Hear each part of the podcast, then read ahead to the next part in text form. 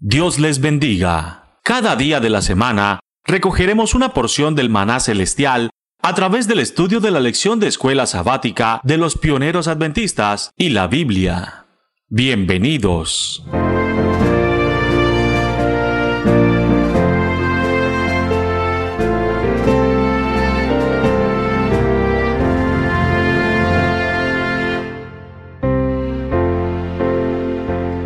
Tal hermanos? ¿Cómo están? Dios los bendiga a todos. Mi nombre es Arturo Argüelles y para mí es un gusto estar compartiendo el maná diario de esta nueva escuela sabática que lleva por título Estudios Sintéticos sobre Apocalipsis.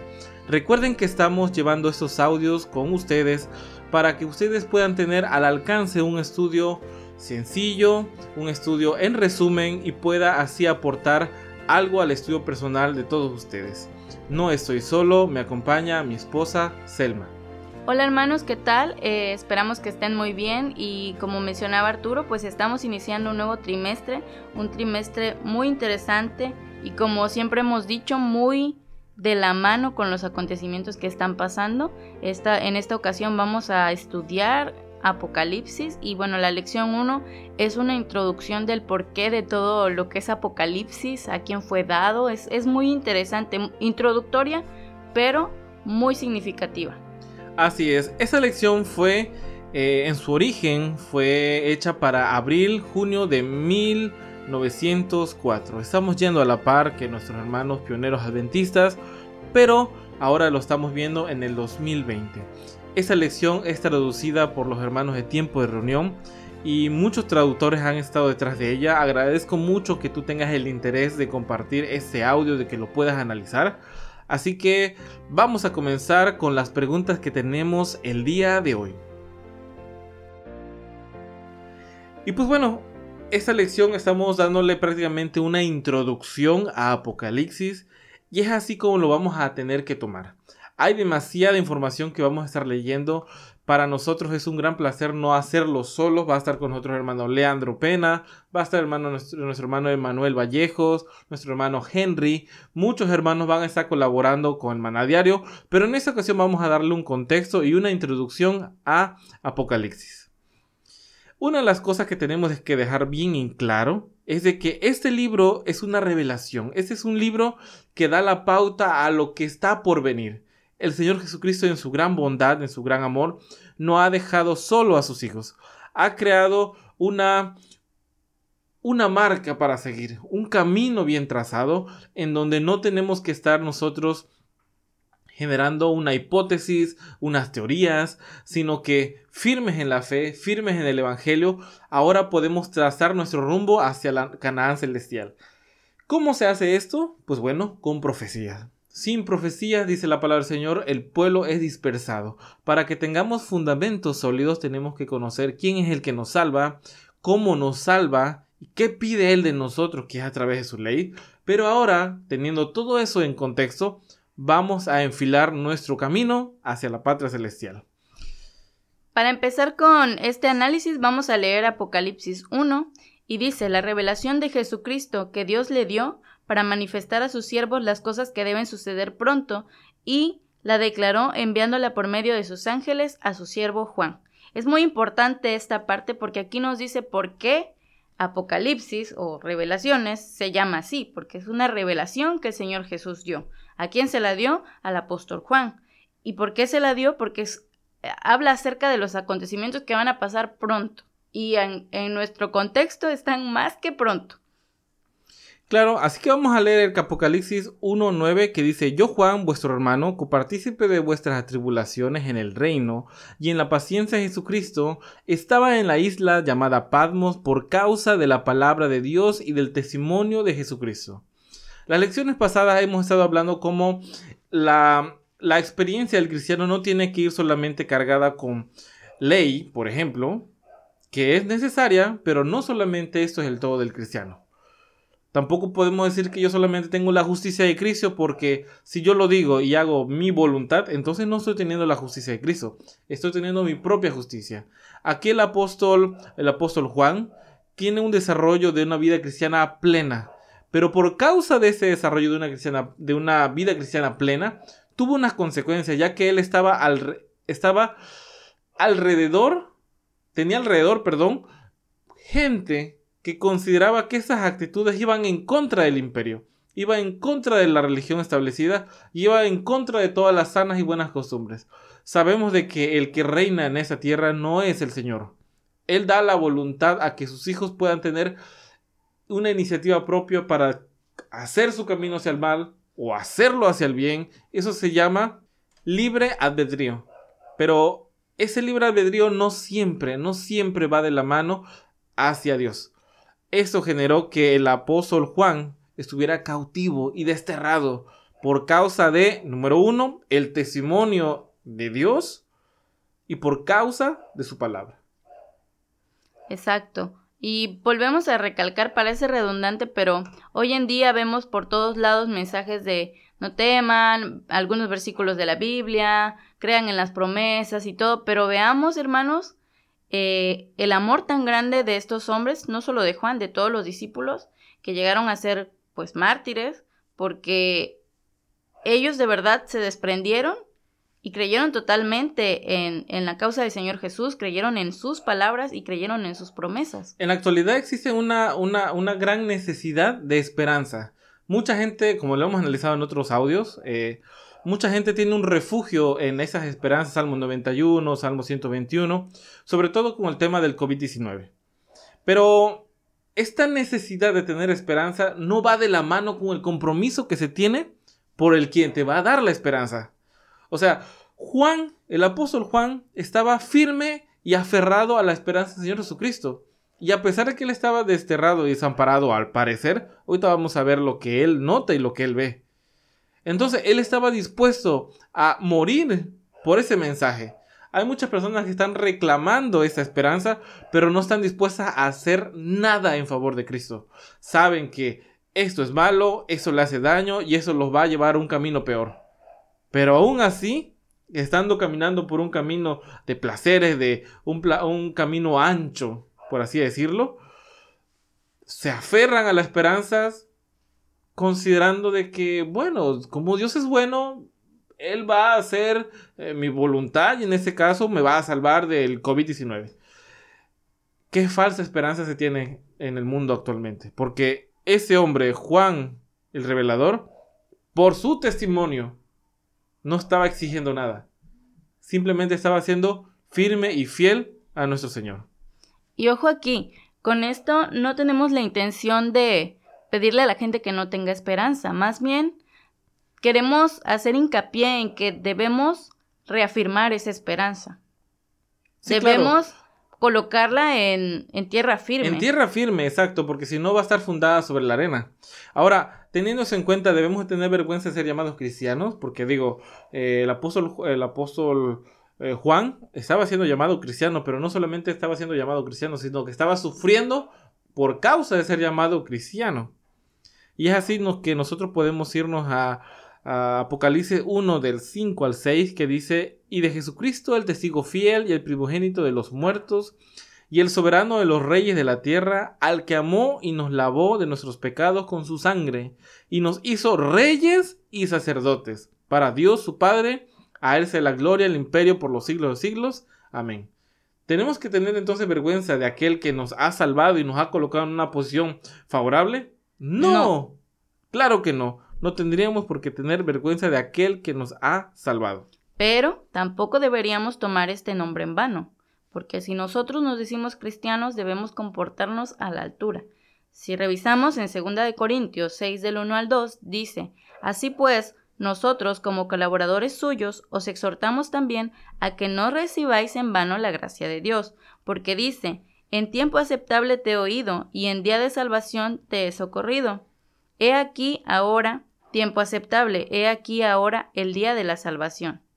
Entonces, hermanos, ni está bien sentir vergüenza, pero tampoco nosotros debemos avergonzar a Cristo al, ponernos su nombre. Así es. Así que, eh, bueno, seguimos, avanzamos con la lección. Hay otro punto muy, muy característico que me gustaría hacer notar. ¿Qué bendición especial podemos reclamar al tomar el estudio de este libro? Porque dicho sea de paso, muchas personas dicen, bueno, es que eso tiene que llegar si yo soy fiel a Cristo, si Él ah, pues eh, yo he entregado mi vida a Él, si yo lo amo, no, ¿qué importa de lo que viene en un futuro? Da igual. ¿Qué importa más si viene derecha o izquierda? Ojo, aquí tenemos que tener algo bien claro. El hecho que tú tengas el boleto para entrar a la Canaán, pero no sabes el camino para llegar a ese lugar, de en vano está haber tenido la gracia y la salvación. Si nosotros conocemos cuáles son las formas o los requisitos para ser semejantes a Cristo, excelente, perfecto. Pero si eso no tiene un objeto de llegar a, ese lugar, cualquier cosa te puede engañar. Cualquier cosa te puede llegar a ti y, generar una falsa convicción de que, mira, cuando Él venga así como estás, te va a llevar o va a llegar mañana lunes, temprana hora, en tal esquina y te va a llevar. No, espérate hay ciertas características que Dios tiene que dar a su pueblo para poder avanzar hacia la Canaán. Eso lo podemos ver en el ejemplo que se le dio a Jeremías. Jeremías les dijo a los, a los judíos en su momento, ¿saben qué? Va a venir Babilonia, los van a llevar al sufrimiento, pero como dijo el profeta Isaías, en 70 años van a regresar. Eso es parte de un castigo, pero yo no los voy a dejar solos. Él estaba ya dictando el camino a seguir parecía que fuera un traidor a la patria porque él decía que se tenían que entregar. Pero los profetas falsos instaban al pueblo a rebelarse que cuando llegara a Babilonia ellos lucharan. No, no iba a ser así, ya estaba dictado el camino. Ahora tenían que saber cómo llegar, cómo manejar ese periodo de tiempo. Ahora es distinto, no vamos a ser llevados a ningún lugar de manera de esclavitud, pero sí vamos a ser llevados a un lugar para vida eterna Así que tenemos que seguir los pasos e identificar las etapas en las cuales vivimos. Y el Señor en Apocalipsis 22, 7 nos da un consejo. He aquí, vengo pronto. Bienaventurado el que guarda las palabras de la profecía de este libro. Así es, así que tengamos muy en cuenta eso. Otra de las cosas, otra de las cosas que podemos destacar aquí es ah, algo que me llamó mucho la, atención acerca de cómo, cómo es que vio cómo es que vio el apóstol Juan al Señor Jesús. Durante el versículo número, el, capítulo número uno de Apocalipsis, podemos encontrar que las escenas que vio eh, él fueron muy impresionantes. Habla acerca de estrellas en su mano, habla de siete candeleros, habla de una apariencia poderosa. Y dicho sea de paso, está escribiéndole, se le está instando a Juan de que todo lo que vea, todo lo que en ese momento escuche, sea enviado a las siete iglesias a la cual él conocía en el Asia Menor. Eso llevándolo a un contexto de que no solamente esas cartas iban a llegar a él, a esos cristianos, sino que estas iglesias iban a ser el símbolo de unos periodos grandes, que bueno, posteriormente en otras lecciones lo vamos a leer, periodos de tiempo muy grandes en donde el tipo de cristiano que iba a existir iba a estar cargado hacia el sacrificio, como te tira, a iglesias que iban a perder tal vez su primer amor, a iglesias que iban a ser el ejemplo a seguir como Filadelfia, o iglesias que iban a estar dudando entre dos caminos como la actual, la Odisea. Aún así podemos nosotros encontrar casos hoy en día en donde podemos encontrar siete características en las en los cristianos, perdón, que existen ahora y que se nos recomienda no ser, por favor, la Odisea, sino ser más cercanos a Filadelfia. Todo eso lo vamos a descubrir en el transcurso de esta lección, esta lección de este trimestre, pero me gustaría enfocarme en el cómo describió Juan al Señor Jesús.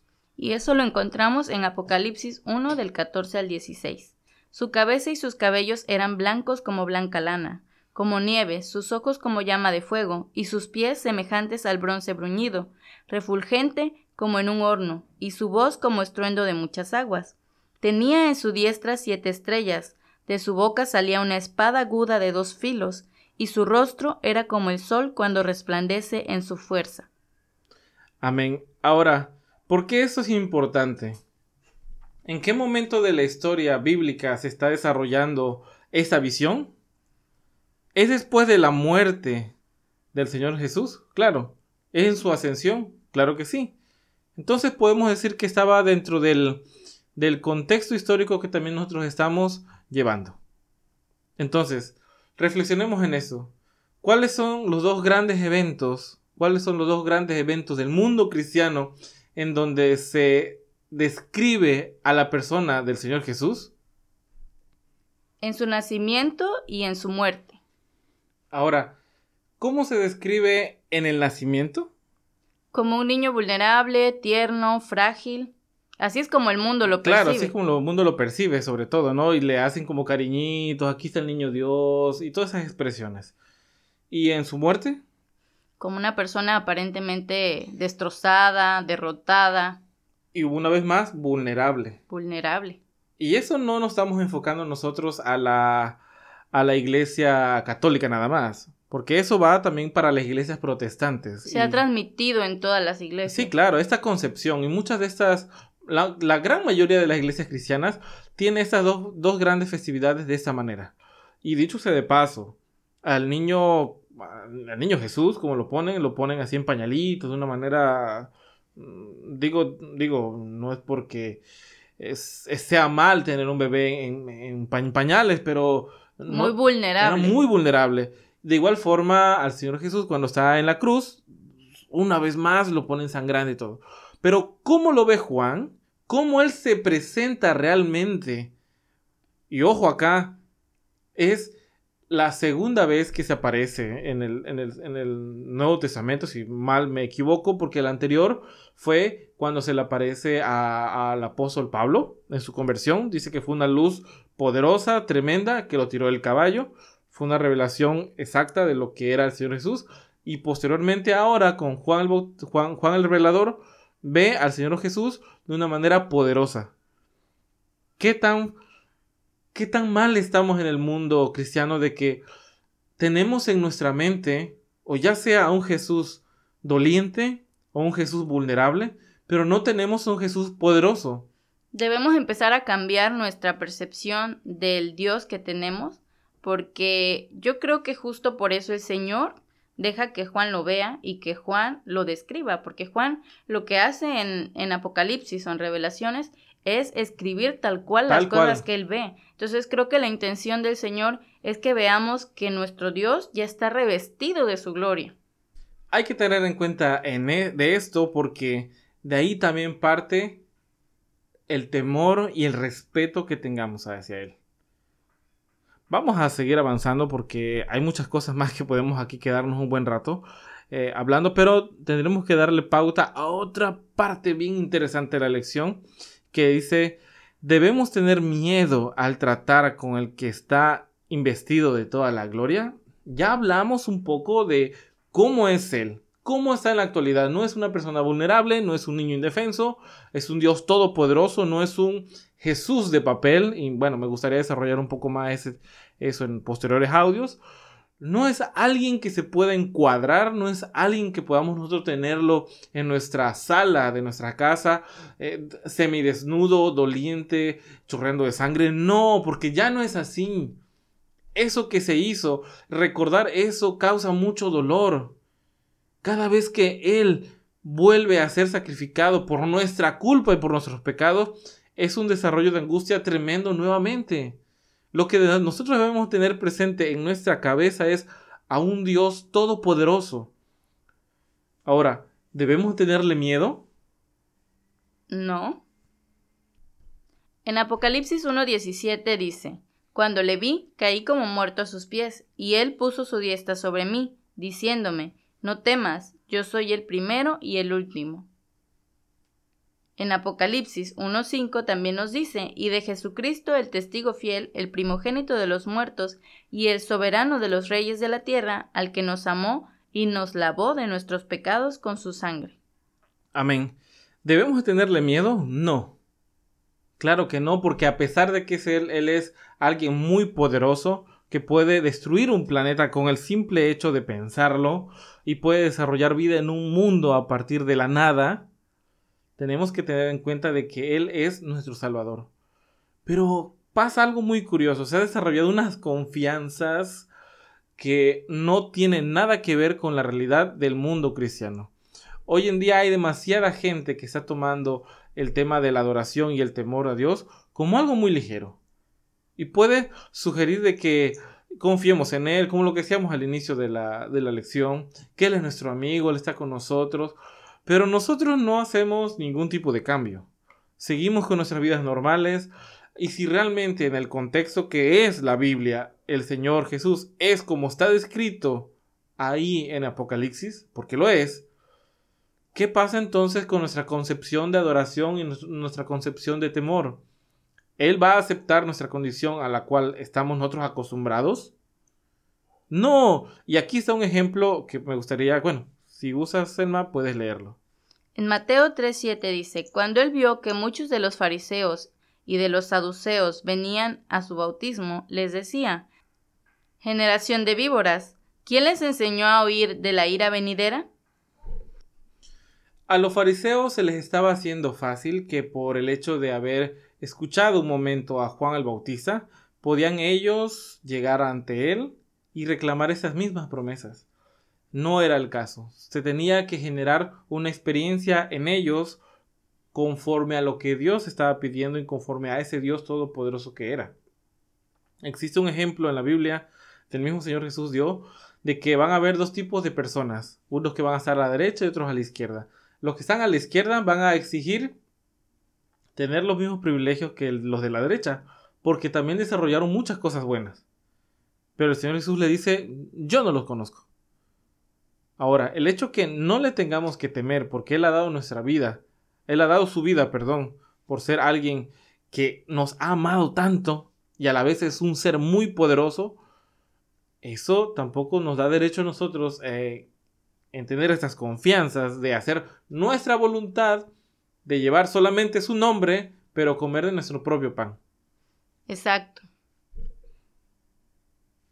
Ahora vamos a ir con la última pregunta, que dice, ¿con qué propósito Él está ministrando en las cortes celestiales y controlando los asuntos de la tierra? En la revelación que vio Juan, que es de lo que estamos hablando en, en Apocalipsis, Él tiene un propósito de estar en ese lugar, de estar ministrando y Juan, en Juan 14, 1, 3 lo podemos ver. No se turbe vuestro corazón, creed en Dios y creed también en mí. En la casa de mi padre muchas moradas hay. Así no fuera, yo los hubiera dicho. Voy pues a preparar lugar para vosotros, y si me fuere y os prepararé el lugar, vendré otra vez y os tomaré a mí mismo, para que donde yo estoy, vosotros también estéis. Esa es la razón, esta es la razón de la revelación. Voy pues a preparar lugar para vosotros. Preparémonos. Tenemos una guía fiel de cómo se van a desarrollar los tiempos ahora que estamos justo en el fin. Así que, por ahora, hemos terminado con esta primera lección que es de introducción. No se olviden que ya está para poder descargar esta lección en la página de tiempo de reunión.com Ustedes van al apartado de escuela sabática y ustedes pueden encontrar ahí estudios sintéticos sobre Apocalipsis. Así que agradecemos que hayan estado con nosotros hasta este minuto 22 del audio. Y si quieren em, repasarla el viernes en el canal de YouTube de Tiempo de Reunión, va a haber una transmisión especial como cada viernes, más o menos a las 6 de la tarde. 6 de la tarde, hora de México. Hora de México. Eh, los hermanos van a estar compartiendo el enlace también para que si ustedes nos escuchan desde otros países puedan ver el horario en el que va a estar pasando el viernes, este viernes. Así es, así que va a estar nuestro hermano Henry, nuestro hermano John García, un servidor va a estar conduciendo y muchas cosas más de una manera interactiva podemos platicar con todos ustedes. Así que Dios los bendiga y nos estamos viendo hasta ese momento. Recuerda, el pan que descendía del cielo cada día solamente daba fuerzas para enfrentar con éxito ese día. Por eso, permitiéndolo Dios, nos reencontraremos mañana para recibir una porción más del maná diario.